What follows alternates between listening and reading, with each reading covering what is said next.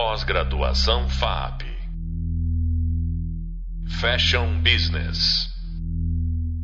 Olá, nesse podcast nós vamos explorar a relação entre precificação, um assunto muito importante, e os resultados financeiros dos negócios. E esse assunto está relacionado com três temas é, dessa disciplina. O primeiro tema é conceitos de preço, custo e markup. O segundo tema é preço e valor de mercado. E o terceiro tema é introdução à gestão financeira. E ele está relacionado ao primeiro vídeo dessa videoaula dessa disciplina. E hoje eu estou aqui com a Renata Gualdi, que é assessora de comunicação, é, foi minha aluna, a gente trabalha junto em vários clientes, né, Rê? E a Rê está aqui hoje justamente porque ela não é da área financeira e também trabalha com muitos empreendedores e profissionais do mercado de moda. E ela consegue ter essa perspectiva assim externa, não de especialista em finanças, dos assuntos, né, das dúvidas, das inseguranças dos profissionais e dos empreendedores a respeito do tema de precificação e de resultados, de finanças, gestão de resultados, porque as pessoas sempre comentam elas falam dessas inseguranças, é uma, é uma, são questões que são recorrentes. Então, eu convidei a Rê para ela assim, fazer uma coleção de perguntinhas que ela percebe assim que são questões comuns entre os clientes dela, entre as pessoas com as quais ela tem contato, para eu tentar é, ajudar desde o básico, assim, desde com a visão de fora mesmo, né? não com a visão de um especialista. Rê, muito bem-vinda. Antes da gente começar com as perguntas, eu queria que você se apresentasse com as suas palavras. Aí eu falei um pouquinho, mas acho que é sempre melhor ouvir é, de, de, você mesma, né? O que, que você faz, qual a sua história, rapidamente. E aí depois você já pode me trazer as perguntas. Bora lá. Oi, Ma, olá a todos. Muito bacana estar participando desse podcast. Então, eu trabalho na área de comunicação há 14 anos atendendo marcas de moda, lifestyle. Então, como você falou, realmente estou muito envolvida e acabo, né, escutando as dores, né, do, dos clientes que estão muitas vezes envolvidas é, nesse, nesses temas, né, de financeiro, custos e sempre trabalhei com assessoria de imprensa e com a mudança editorial do mercado também fui mudando o um, meu trabalho trazendo essa parte de criação de conteúdo para redes sociais. Então, é uma estratégia de comunicação bem 360, bem ampla e que acaba indo também para outras áreas e não só para comunicação. Muito legal, Rê. Então, fala aí, traz para mim assim, quais são as questões que você juntou com esse pessoal que você conhece, assim, imagino que você tenha conversado com alguns empresários antes de vir para cá e, e, escolhido assim as perguntas mais comuns, o que traz mais aflição para eles. Tá. Ontem mesmo eu estava num almoço com um cliente e ela estava me falando sobre markup. Então, na primeira pergunta, uma dúvida que eu né, já senti, muita gente que conversa e sente, é como calcular o preço de um produto. Legal, Rê. Nessa pergunta já está embutido um conceito que hum, é bem questionável, né? É, você pode calcular, existe um cálculo, existe uma fórmula, uma maneira, uma técnica para se calcular o custo. Mas o preço não é algo, não é uma questão de cálculo, né? O preço é uma questão de percepção de valor, ele envolve uma questão subjetiva. É, ele está relacionado a como que o cliente vê, quanto que o cliente estaria disposto a pagar pelo seu produto. Então, o preço, a precificação, ela tem muito mais a ver com posicionamento de mercado, porque a atribuição de valor pelo seu cliente é algo subjetivo, é algo que tem a ver não só com os atributos físicos né, do produto, mas também com o que ele acha que o seu produto confere de benefícios, de status e de diversos outros aspectos do que com cálculo em si. Né? Então, existe um erro é, embutido na cabeça de, de muitas pessoas de que preço é algo que eu posso calcular. Que eu vou lá, vou somar o custo, vou fazer alguma conta, vou colocar quanto eu quero ter de lucro e, e vou chegar no preço. É, eu quero saber que cliente está querendo pagar o lucro que você quer receber. Eu queria conhecer esse cliente, né? O cliente que chega e fala, eu estou afim de pagar o lucro que você quer ganhar. o cliente quer pagar o seu lucro, ele quer pagar o que ele vê de valor pelo produto. E ele só vai saber dizer o valor que ele está disposto a pagar quando ele olha para o teu produto, olha para outras coisas que ele tem no mercado, olha para o dinheiro dele e pensa assim, bom, estou afim de trocar esse dinheiro por esses benefícios. Então é algo muito mais complexo e subjetivo, envolve um conhecimento mesmo de mercado, uma constante é, uma, uma, constante atualização, assim, de olhar concorrentes, olhar benchmarks, olhar o que estão lançando, é, acompanhar os seus próprios resultados, né? Porque quando a gente tem um histórico, a gente, a gente consegue ter uma noção, né? Tipo, aquele produto que a gente lançou e vendeu em pouquíssimo tempo, ele ou estava barato ou estava no preço certo, porque muita gente deu valor para esse produto muito rapidamente, né?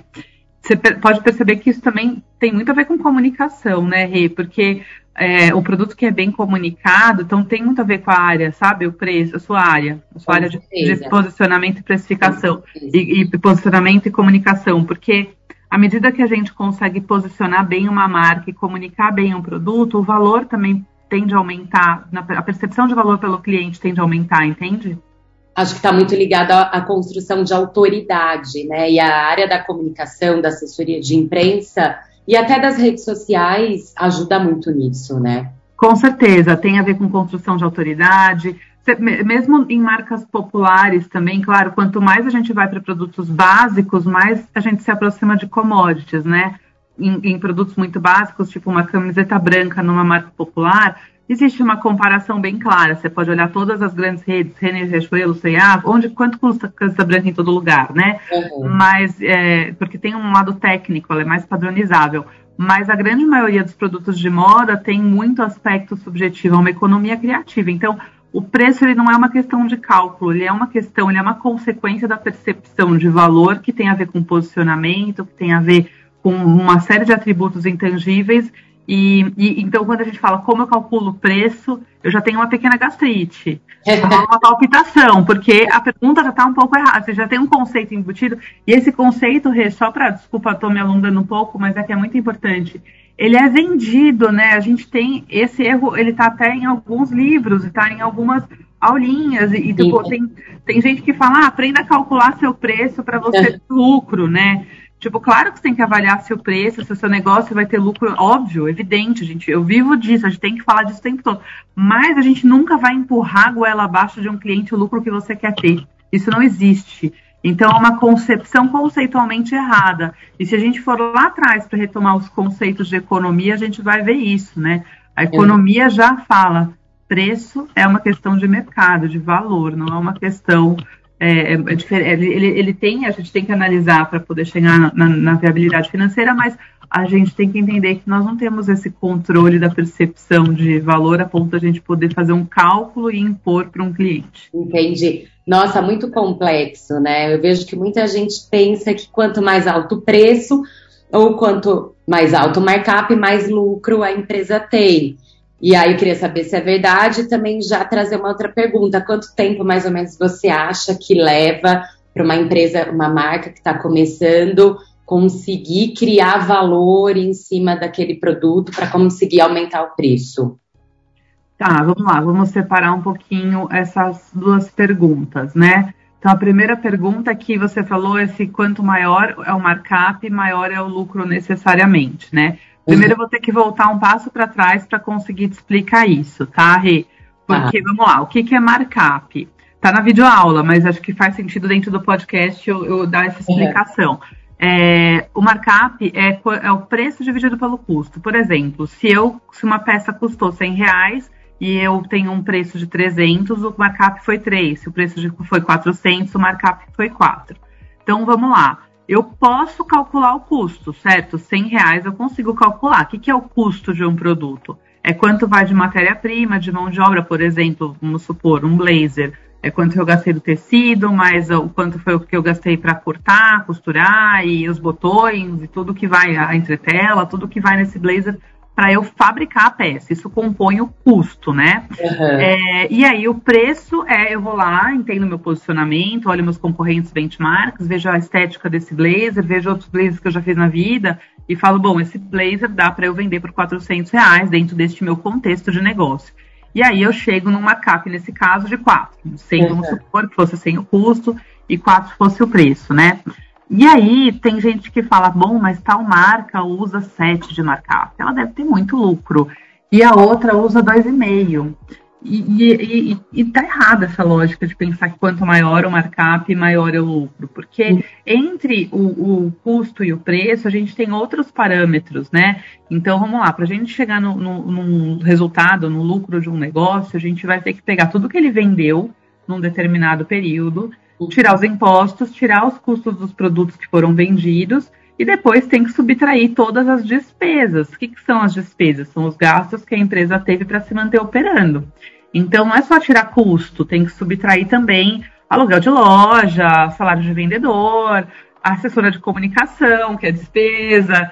E, é. e, assim, o bolo de tudo que eu vendi, vendi, menos os custos desse tudo que eu vendi. Então, vamos supor que eu vendi, vamos fazer de conta que é 400 mil reais. E eu tenho uma CAP 4, então vai, além dos, do, do, dos custos de, de 100 mil reais, então 400 mil menos 100 mil daria 300 mil, mas eu teria também que tirar os impostos. Então, uhum. que eu tire mais 50 mil, 40 mil de imposto.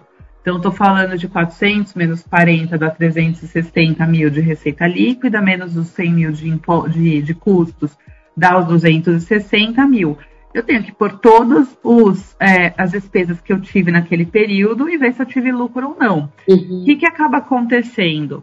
Algumas empresas têm muitas, têm, são mais, é, têm mais despesas proporcionalmente que outras. Isso tem a ver com as características. Pode ser um erro né, gerencial, pode ser que ela é pouco eficiente, mas também pode ser que ela seja tem um posicionamento que exige que ela gasta, gaste proporcionalmente mais, por exemplo, em marketing ou em loja, decoração, cafezinho, embalagem, porque tem coisas que, que são relacionadas ao posicionamento da marca, né? Sim. Então, tem empresas que talvez tenham um lucro com markup 3 e tem empresas que talvez tenham um prejuízo com markup 10. Então, tem a ver com a proporção das despesas, tem a ver com a, a ordem de grandeza do faturamento, tem a ver com uma evolução do negócio. Então, o markup ele não garante lucro, o markup alto não garante lucro, tá? Uhum. É, o que acaba acontecendo é que quanto maior o markup, né, como, como as, as despesas acabam acontecendo no dia a dia, mais o custo dos produtos, a gente tem que investir no estoque antes de vender. Então, quando o custo de produto proporcionalmente é, é muito alto em relação ao preço de venda, ou seja, quando o markup é mais baixo, eu tenho que pôr na frente um dinheiro proporcionalmente maior em caixa. Vou fazer um estoque que para mim proporcionalmente é mais caro. Então tem uma tendência que não necessariamente é verdade, mas é, estatisticamente a tendência é que empresas com markup menor tenham uma maior demanda de caixa, ela precisa injetar mais dinheiro no processo de crescimento, né? Pode ser mais, mais caro crescer, vamos dizer assim. É, mas não garante lucro. Então, e não é a única variável, tá? A, a rapidez com que ela vende o estoque é outra variável, é, se ela está tendo lucro ou prejuízo é outra variável, a negociação dos prazos de pagamento dos fornecedores e quanto que ela dá de prazo de recebimento para os clientes é outra variável. Então, tem mil outras variáveis, é apenas uma tendência, ou seja, um markup alto geralmente ajuda um pouquinho o caixa, tá? Entendi. Isso é legal. Então, a sua primeira pergunta, eu acho que é meio nesse sentido. Sim. Não quanto maior o markup, não é, é melhor o resultado necessariamente, mas tende a ser uma vantagem. É, e a outra pergunta que você fez é de quanto tempo demora para a empresa ir chegando no seu markup ou no seu, no seu desenho? É, na verdade, já uma pergunta mais assim, acho que de até de posicionamento. Quanto tempo ela consegue. É, Entendi. O que o posicionamento valor. vire valor, né? É, exatamente, para ela conseguir cobrar mais caro, né? Mas não necessariamente nem ela quer, né? Depende da empresa quer cobrar mais caro, ela é. quer ter mais volume, porque tem vários objetivos. Às vezes a empresa ela quer ser barata e vender mais quantidade, Sim. né? É que tem consequências. Mas eu acho assim, é, não, não tem um tempo fixo, Rê. Essa pergunta ela é muito boa. Não tem, porque na verdade assim é muito raro que uma empresa nasça com um posicionamento impecável, já automaticamente percebido pelo cliente e que hum, é, esteja muito bem organizado e que ela vai continuar com isso para todo o tempo, né? é, principalmente negócios que, que, são menores, assim, que vêm de um empreendedor individual, que já não estão sendo. que não, não, é que eles estão recebendo milhões de dólares de investimento para já ser aquele formato que teve uma pesquisa de uma multinacional. No negócio uhum. mais comuns, o empreendedor ele tem uma ideia originalmente do que, que ele quer oferecer de produto para que mercado, com que proposta de valor e tudo mais, e uma ideia da sua rede de fornecedores, tem toda uma pesquisa que teoricamente no conceito encaixa na visão dele, mas o jogo acontece mesmo quando a bola entra em campo, né, Rei? Então, assim, é, aquela ideia de como ele ia executar a coleção, às vezes não, não, sai exatamente, então ele vai vendo o produto, ele vai tendo uma característica, percebe que ele tem a mão mais para uma coisa do que para outra. Uhum. O cliente que ele achou que ia atingir idealmente na cabecinha dele, pelas pesquisas dele, às vezes não é exatamente o que acaba comprando na prática, então ele tem uma ele vai vivendo ali na prática e vendo quem de fato está comprando e, e tendo, porque tem às vezes a nossa rede é a primeira clientela, né? E essa rede, vai, quando ela vai ampliando, ela também vai se modificando. Então é muito comum que aí nos primeiros um, dois anos do negócio tenham muitos ajustes, né? De, de, de, de posicionamento, não só no sentido de upgrade, né? Às vezes a gente pensa que é só upgrade às vezes o problema é o contrário. Se, se, se, as, acontece, tem empresárias que são muito bem relacionadas, tem um nicho ali de pessoas que têm um poder aquisitivo muito alto, uma exigência, uma sofisticação, só que depois de um certo período ela não consegue ampliar, porque é um círculo muito restrito. Então, às vezes, o problema é o contrário, é conseguir abrir um pouquinho. Então, é, é, é uma questão que de ajuste, que eu diria que não tem um tempo fixo, mas é muito raro que aconteça, que fique impecável em muito menos de um a dois anos, né? Uhum. E, e, e, outra coisa, no fundo, é um movimento constante, né, Rê? Porque o mundo muda o tempo todo. Hoje em dia, então, com a internet, com a velocidade da troca de informações, com tudo que acontece, os nossos desejos mudam, tudo muda, as tecnologias novas surgem. A marca precisa se atualizar. Então, é, eu brinco, o mercado é um alvo móvel, né? Você tá, a hora que você pegou o jeito de atirar ali bem no centro do alvo, ele já está se movendo. Então, você... É. Não existe um descanso, acertei o meu posicionamento. Você está sempre, né, trabalhando. Mesmo que PC também, né? Ótimo, muito legal. E aí, falando sobre markup, é, voltando um pouquinho, sobre marcas de luxo, necessariamente tem um markup maior ou não? Essa é uma pergunta boa.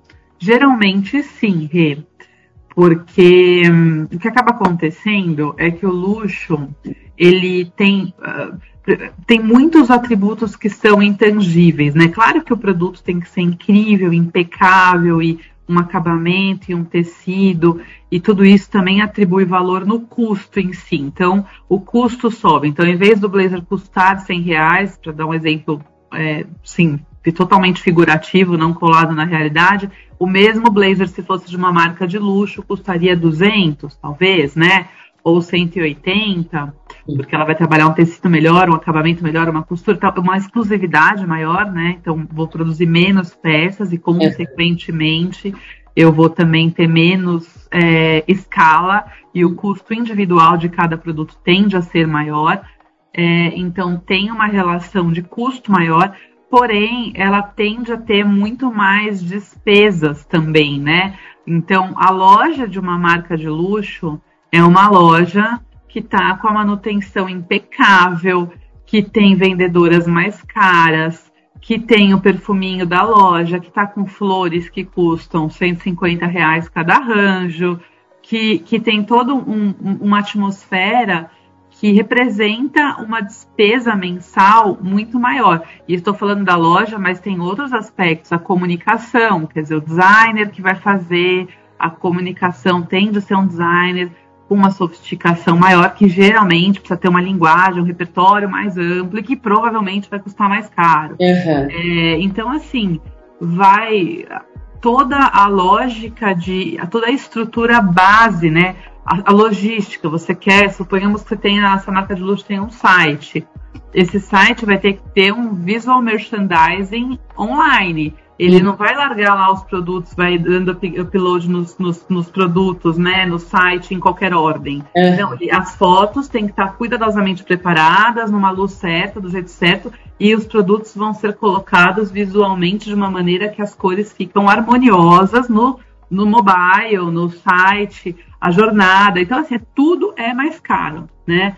E isso faz com que a estrutura de despesa seja maior e o valor percebido pelo cliente também esteja relacionado muito em cima dessas coisas intangíveis, né?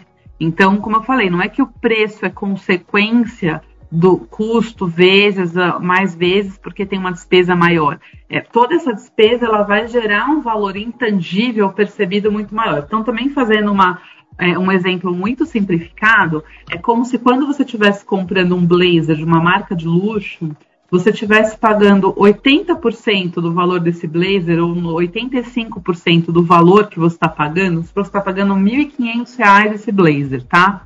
É, desses R$ 1.500, 250, 220 foi tecido, mão de obra, blá, blá, blá. O resto está pagando porque ele é exclusivo, porque te atenderam muito bem, porque tem uma loja incrível, uma, porque vem com um perfuminho, porque toda essa aura que é construída te traz um valor intangível. Eu acho que uma palavra para isso seria branding, né? Você criar esse desejo, a marca ela consegue criar esse desejo de marca. Exato, que é, é. Da...